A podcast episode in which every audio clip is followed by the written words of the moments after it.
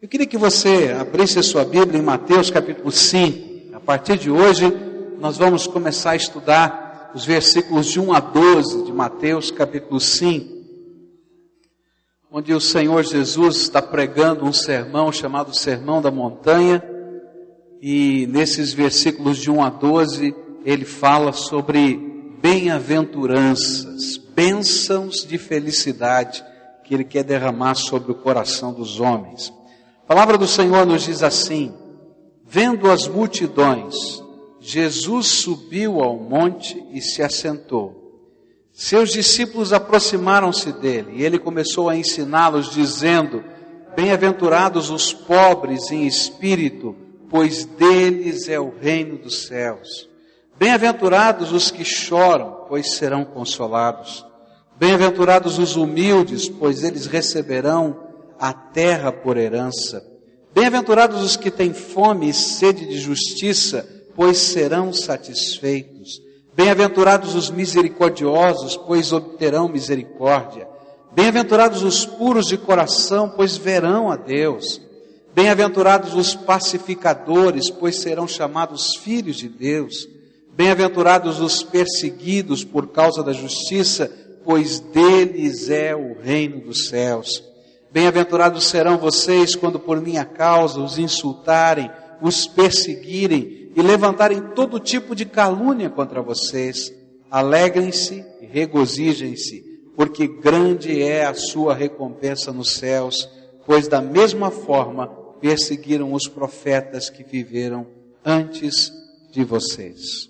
Quero começar hoje a olhar para estes princípios de Deus de restauração que estão colocados nesses 12 versículos. Vários comentaristas têm expressado a opinião de que esses versículos são a receita de Jesus para a nossa felicidade. E se você está precisando de restauração, então a gente tem que olhar a receita. O que que Jesus quer nos ensinar sobre felicidade, sobre essa restauração que você precisa e que eu preciso? Hoje eu quero olhar para a primeira característica ou para primeira dica do Senhor Jesus sobre esta felicidade. Ela é descrita como uma qualidade indispensável para que alguém possa ser restaurado. Sem essa qualidade, não podemos encontrar a graça de Deus, não podemos perceber a intervenção do Senhor na nossa vida. E ela vem descrita no versículo 3. Bem-aventurados os pobres em espírito, pois deles é o reino dos céus. Bom, o que, que é isso? Que princípio é esse? Que dica do Senhor Jesus é essa? O que, que significa ser pobre de espírito? O que Jesus queria ensinar quando ele deu essa benção? Para a gente poder entender esse ensino do Senhor Jesus, a gente precisa primeiro voltar lá no tempo de Jesus e antes dele, lá no Velho Testamento, para compreender o que significa a expressão pobre naquele contexto. No início, a palavra pobre significava aquela pessoa totalmente desprovida de recursos para as coisas mais elementares da vida. Mais ou menos como a gente entende isso em português. Pobre alguém que não tem dinheiro nem para comer. Eu me lembro que eu estava na Índia, e lá na Índia falam mais de 60 línguas diferentes, e a pobreza era extrema, e quando eles viam um estrangeiro passando, né, e eu tinha um tipo de estrangeiro lá para eles, e aí então eles pediam uma esmola. E eu não falava a língua deles, mas eles tinham um jeito de se comunicar. Eles mostravam às vezes uma criança no braço, faminta, ou eles simplesmente pegavam a mão e colocavam na boca para dizer: Eu quero comida, você pode me ajudar? E a gente olhava para aquilo e era uma cena que deixava a gente tão atônito, porque a cada dois passos que você dava, alguém chegava perto de você e fazia aquele gesto: Você pode me ajudar? Eu preciso comer. E você olhava e às vezes você dava alguma coisa e de repente você via, eu não tenho como dar para todas as pessoas que me pedem. E você olhava para aquela pobreza extrema à sua volta e se sentia a mais impotente das pessoas na face da terra. Às vezes a gente queria até fugir. Sabe por quê? Porque a gente se sentia impotente diante da pobreza. No princípio, a palavra pobre tinha essa visão e essa cena. Depois, no Velho Testamento, ela passou a significar aquele que não tinha poder, que não tinha prestígio, ou que não tinha influência. E por causa disso ele era oprimido, explorado pelo poderoso ou pelo rico. E ele não tinha voz, e ninguém o defendia, e as coisas aconteciam e ele tinha apenas que se calar, porque ele não tinha instrumentos qualquer dentro da sociedade que pudesse defendê-lo. Mas lá na frente, dentro do Velho Testamento, essa palavra começou a ter um sentido espiritual, referindo-se a uma dependência total e exclusiva de Deus para socorrer.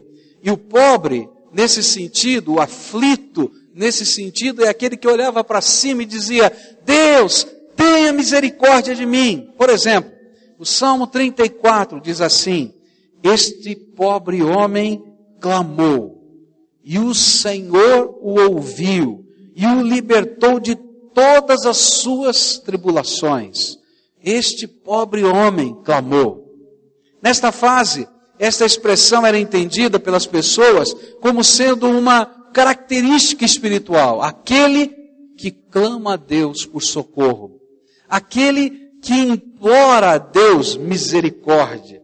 E é disso que o Senhor Jesus está falando. O pobre de espírito é aquele que reconhece a sua pobreza espiritual diante de Deus.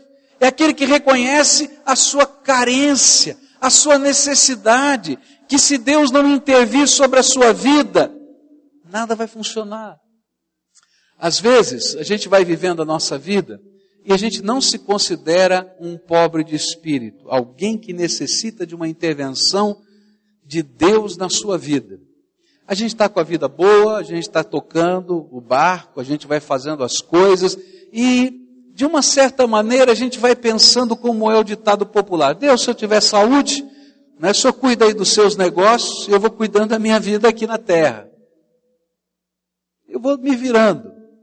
E quando eu olho para Isaías, eu vejo um homem mais ou menos assim. Se você ler o livro de Isaías, na Bíblia, você vai perceber que os primeiros cinco capítulos do livro de Isaías a expressão mais repetida pelo profeta é ai de vós. Aquele homem tinha uma visão crítica do mundo, das pessoas, do governo, da sociedade, dos seus colegas, eh, da religião, da fé, e ele estava sempre dizendo: ai de vós, olha, vocês fazem isso, vocês fazem aquilo, isso aqui está errado, aquilo está errado. Mais ou menos como eu e vocês. Você já viu conversa de táxi? Conversa de táxi é assim, né? Ai de vós olha, mas tá ruim, né? Tá ruim o tempo, tá ruim não sei o quê, o governo fez, você viu, o Palocci caiu, tá vendo? Olha que coisa horrível, tá, tá vendo o que eles estavam fazendo lá? E a gente só vai falando, ai de vós. Mas quando chega no capítulo 6 do livro de Isaías, tem uma mudança fundamental.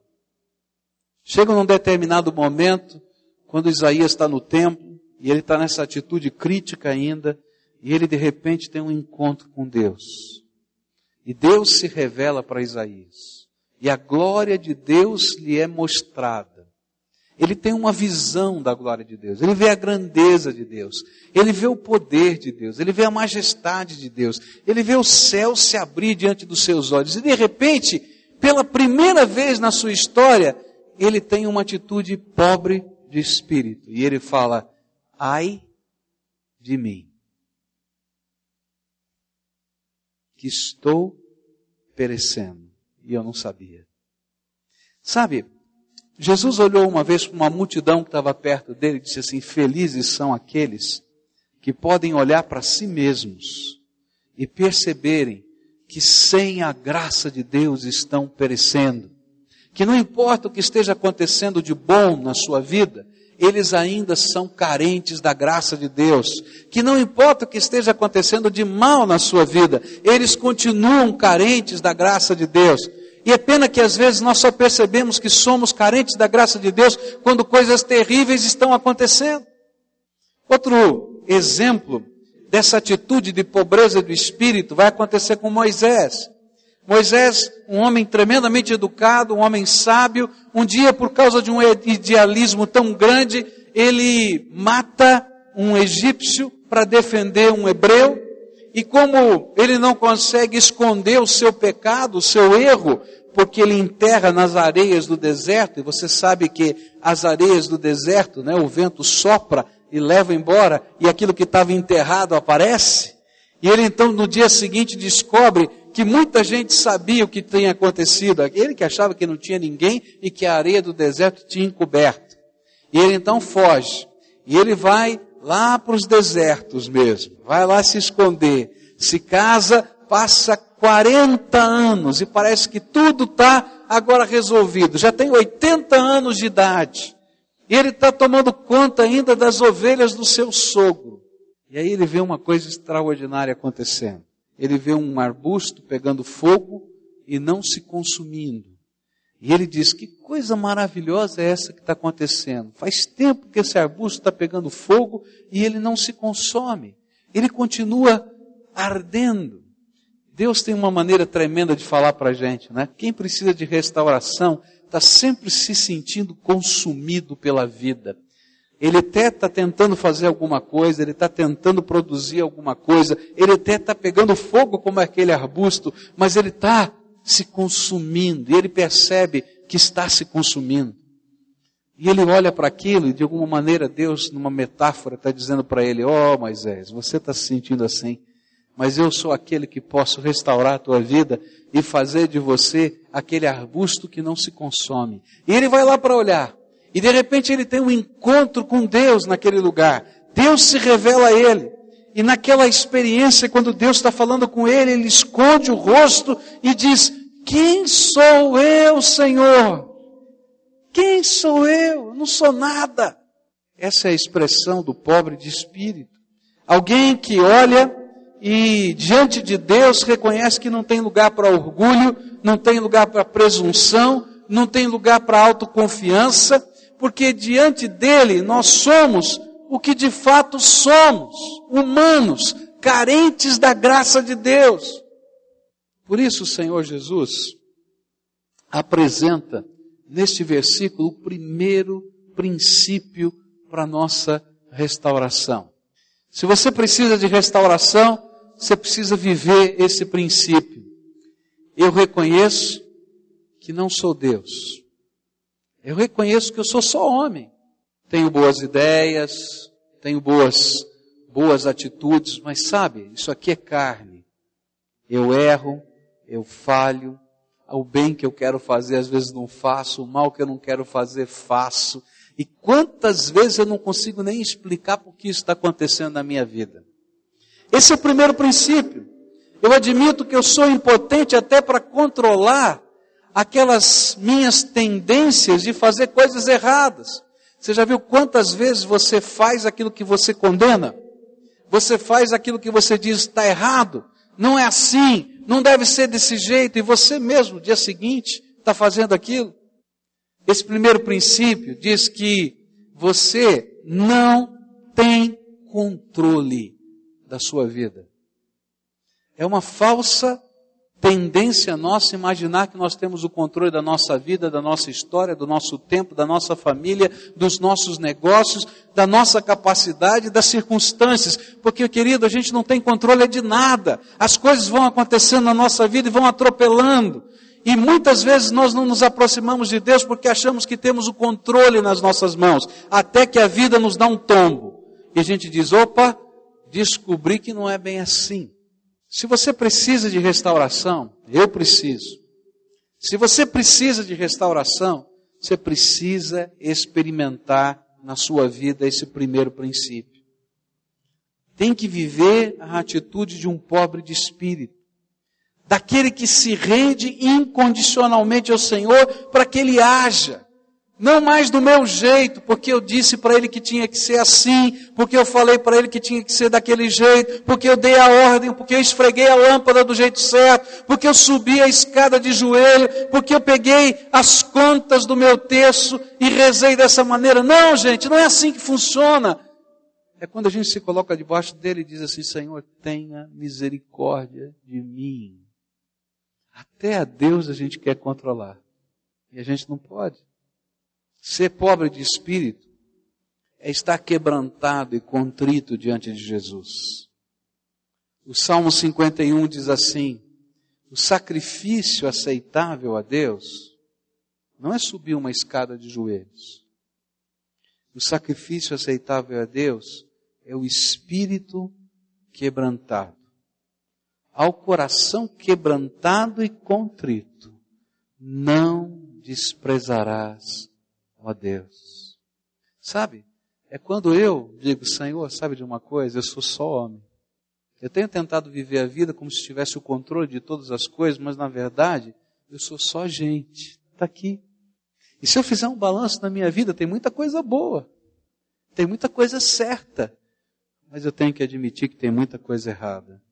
E que se o Senhor não colocar a tua mão de graça restauradora, de qualquer maneira que eu tente controlar todas as coisas, eu continuo perdido, sem rumo. Você já se sentiu como aquele equilibrista de circo? Já viu aquele equilibrista de circo que ele começa a girar pratos? Já viu? E eu acho aquilo tremendamente interessante, porque aquilo para mim é uma parábola da vida. Ele vai, coloca um prato em cima de uma vara, não é? E começa a girar. Aí ele põe o segundo prato e ele gira primeiro e o segundo prato. Aí ele põe o terceiro prato, ele vai, gira o primeiro, o segundo e o terceiro. Aí ele põe o quarto prato, ele vai primeiro, segundo, terceiro e quarto. Depois ele põe o quinto e ele vai. E de repente ele está correndo de um lado para o outro, tentando controlar todos aqueles pratos. E um parece que vai cair ali, outro parece que vai cair acolá. E a gente fica pensando, ele não vai conseguir, ele não vai conseguir, ele não vai conseguir, ele não vai conseguir. E quando ele quase não consegue, ele para tudo. E eu olho para aquilo e eu fico pensando na vida de muita gente. A gente se sente como um Deus que é capaz de controlar todas as coisas. E a gente vai tocando a família, os negócios, os estudos, o dinheiro, isso e aquilo, e a gente vai virando os pratos. E chega uma hora que a gente está exausto. E a gente descobre que por mais que a gente tente, a gente não vai conseguir fazer os pratos deixarem de cair. E começa a cair um ali, depois cai outro acolá. A gente quer tentar pegar os caquinhos e aí cai o terceiro. E a gente não sabe o que fazer. Gente, é disso que Jesus está falando. Tem um momento na nossa vida que tem que cair a venda dos nossos olhos. E nós temos que enxergar que somos só homens, que não somos deuses, que não temos a capacidade de controlar coisa nenhuma, que se Deus não for o Senhor da nossa vida, eu estou perdido. E quantos de nós, em determinados momentos da vida, a gente se sente assim, perdido? Mas sabe o que é tremendo? É que quando parece que não tem jeito, quando parece que não tem solução, quando esse orgulho nosso cai por terra, é nestas horas que tantas vezes a gente descobre a maior de todas as bênçãos da nossa vida. A gente olha para cima e diz: Jesus, tenha misericórdia de mim. E aí a gente aprende a viver um jeito de novo de vida, onde o Senhor Jesus passa a tomar parte da nossa história, da nossa vida, e a gente coloca todos os pratos que estão girando e aqueles que já caíram quebrados no chão nas mãos dele. E é tremendo, porque ele é poderoso para controlar não só os meus pratinhos, gente, ele é poderoso para restaurar até aqueles que se arrebentaram. Por isso, um coração que se quebranta diante de Deus, que contrito o busca com interesse de alma, Deus não despreza. Esse é o primeiro princípio. Bem-aventurados os pobres de espírito. Porque é nessa hora que nós enxergamos o nosso pecado, é nessa hora que nós enxergamos o nosso despreparo, é nessa hora que nós enxergamos a nossa completa incapacidade, é nessa hora que nós descobrimos que a nossa mente não tem poder, não. Pode mentalizar a vida inteira. Já viu essa história? Ó, você mentaliza tá? Bota uns cristais para ajudar a mentalizar mais forte. Não vai funcionar, gente. Você é homem. Você não é Deus. É nessa hora que nós reconhecemos a nossa pobreza diante de Deus. É nessa hora que a gente admite que é pecador. É nessa hora que a gente percebe que a gente não merece nada de Deus. Sabe que uma das grandes dificuldades é que a gente, às vezes, a gente imagina que a gente merece alguma coisa de Deus. Deus me dá o que eu mereço. Olha, essa é uma oração perigosa, sabe por quê? Porque a Bíblia ensina uma coisa terrível. Não peça o que você merece. Porque a Bíblia diz que se Deus nos der o que nós merecemos, vai todo mundo para o inferno. Eu tenho que pedir para Deus a misericórdia e a graça dele. A Bíblia diz: todos pecaram e destituídos estão da glória de Deus. Não tem lugar. Eu quero pedir a misericórdia de Deus. É isso que a palavra de Deus está ensinando. Bem-aventurado, feliz é o homem que aprende que ele precisa da graça de Deus na sua vida. Que não tem nada para oferecer, nada para reivindicar. Ele não tem como comprar o favor do céu. Querido, você não tem como comprar Deus. Ah, essa é uma outra ilusão humana. A gente imagina que a gente pode comprar Deus com dinheiro. Você acha que Deus precisa disso aqui? A gente imagina que Deus pode ser comprado com uma promessa onde eu vou me autofragelar. Estava vendo um dia na televisão algumas pessoas pegando um chicote e batendo nas costas para convencer Deus. Gente, Deus não pode ser comprado. Mas quando ele olha para um filho dele quebrado, que diz: Papai, tenha misericórdia de mim, o coração dele se derrete, como o seu coração se derrete, quando um filho seu chega para você arrebentado e diz: Pai, me ajuda, eu não sei o que fazer eu não tenho controle. Às vezes você, como pai, vai se sentir ofendido se o seu filho tentar comprar você com alguma coisa. Ou se você é filho, se o seu pai tentar te comprar, você vai se sentir ofendido. Mas quando você olha para cima e percebe que o amor nos une, a gente se sente transformado e restaurado. Foi isso que aconteceu com Pedro. Você lembra de Pedro, o apóstolo Pedro? O apóstolo Pedro era um homem tremendamente autoconfiante. Ele era um homem impulsivo, ele estava sempre pronto para agir. E aí um dia ele está pescando, e tem um pescador lá na beira da praia que está pregando. E ele pescou a noite inteira e não pegou nada. E aquele pregador na beira da praia diz assim: pegou alguma coisa?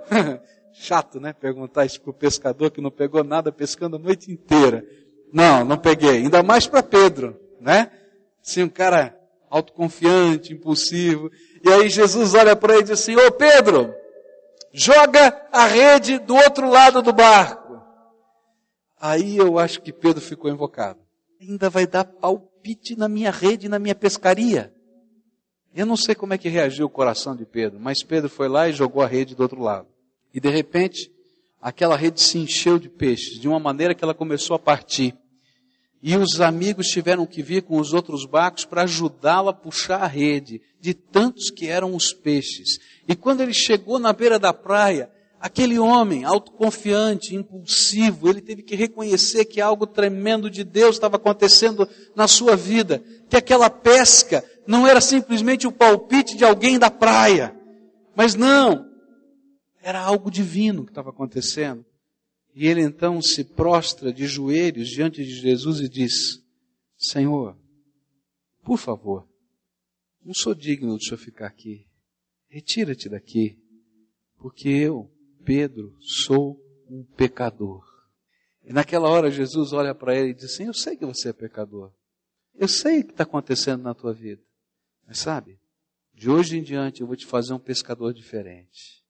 Eu vou colocar da minha graça na tua vida. E ao invés de pescar peixes no mar, você vai ser um instrumento do meu poder, da minha graça nessa terra. Meus queridos, essa é a mesma coisa que Jesus está fazendo hoje com os pobres de espírito.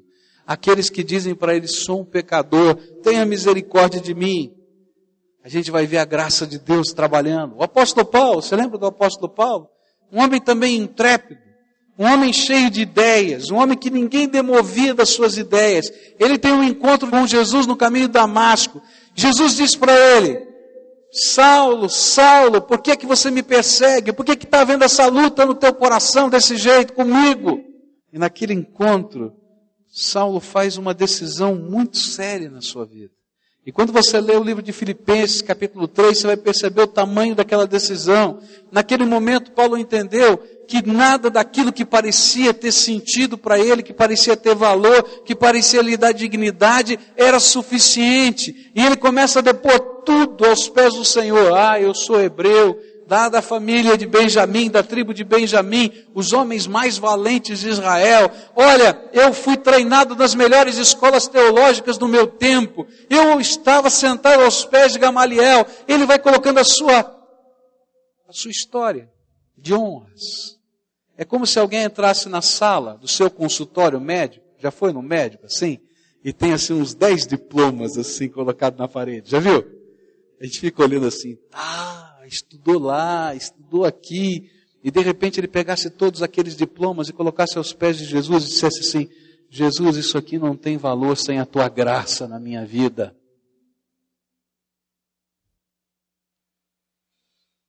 Sem Cristo, eu nada sou, é isso que Paulo vai dizer. E quando Jesus fala desse primeiro princípio, ele está falando exatamente disso. Sem Jesus não funciona nada na tua vida.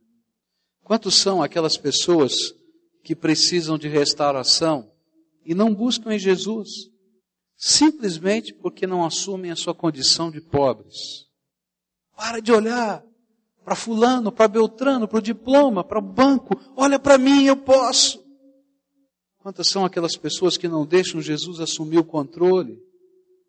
porque não se rendem incondicionalmente. Às vezes a gente olha para Jesus e diz: Tá bom, Jesus, o senhor pode? Tá bom, mas vai fazer do meu jeito, hein? Eu quero que seja assim, assim, assim, e ainda dá ordem. Sabe, o pobre de espírito é aquele que diz assim: Senhor, eu entrego nas tuas mãos a minha vida. Eu não sei como é que o Senhor vai fazer, eu não sei de que jeito o Senhor vai fazer, mas eu preciso que o Senhor me ensine a viver. São aquelas pessoas que desejam colocar aos pés de Jesus não somente um problema, uma luta, uma dificuldade, mas a vida, para que ele possa reconstruir. E que ele reconstrua não mais do meu jeito, mas do jeito dele. Querido, o teu jeito não funcionou. E vai continuar não funcionando. Quer continuar tentando? Tenta. Mas você precisa de Jesus. Você precisa de Jesus. Será que você ainda não aprendeu isso? E o pior é que, às vezes, uma detestável arrogância nasce dentro do nosso coração, porque a gente não quer admitir a nossa pobreza espiritual. Apocalipse 3, verso 17, fala de uma igreja tremendamente arrogante, que não reconhecia a sua pobreza espiritual. Diz assim a palavra de Deus. Você diz, estou rico, adquiri riquezas, não preciso de nada. E não reconhece, porém, que é miserável, digno de compaixão, pobre, cego e que está nu. Às vezes nós somos assim. Deus vem com a sua graça e diz, não, deixa que eu me viro. Vou fazer do meu jeito. E Deus diz assim: Filho, você já arrebentou a vida três, quatro, cinco vezes, já está no quinto casamento. E vai continuar quebrando. Você está diante de Deus agora. O Espírito de Deus está trabalhando no teu coração. Eu não sei como você pôde perceber, mas eu sei que Ele manifestou a presença dele para você. E nessa hora, o Espírito de Deus está dizendo para você: para, deixa eu tratar a tua vida. Quem precisa de restauração é você. E o primeiro passo para que alguém possa viver restauração é pobreza espiritual. É quando a gente olha que o necessitado sou eu. E a gente olha para cima e diz: Jesus, tenha misericórdia de mim. Mas essa palavra não sai só dos lábios, mas a gente coloca a vida da gente nas mãos de Jesus com casca e tudo. E diz: Jesus, eu não sei o que precisa, mas eu quero te pedir que o Senhor tenha toda a liberdade de trabalhar os meus valores, de trabalhar a minha visão do mundo, a minha visão da família, a minha visão do trabalho, as coisas que estão acontecendo dentro de mim, aquilo que eu acho certo, aquilo que eu acho errado, e que eu quero que o Senhor esteja no controle, para que eu possa ser restaurado, que o Senhor esteja no controle da minha vida.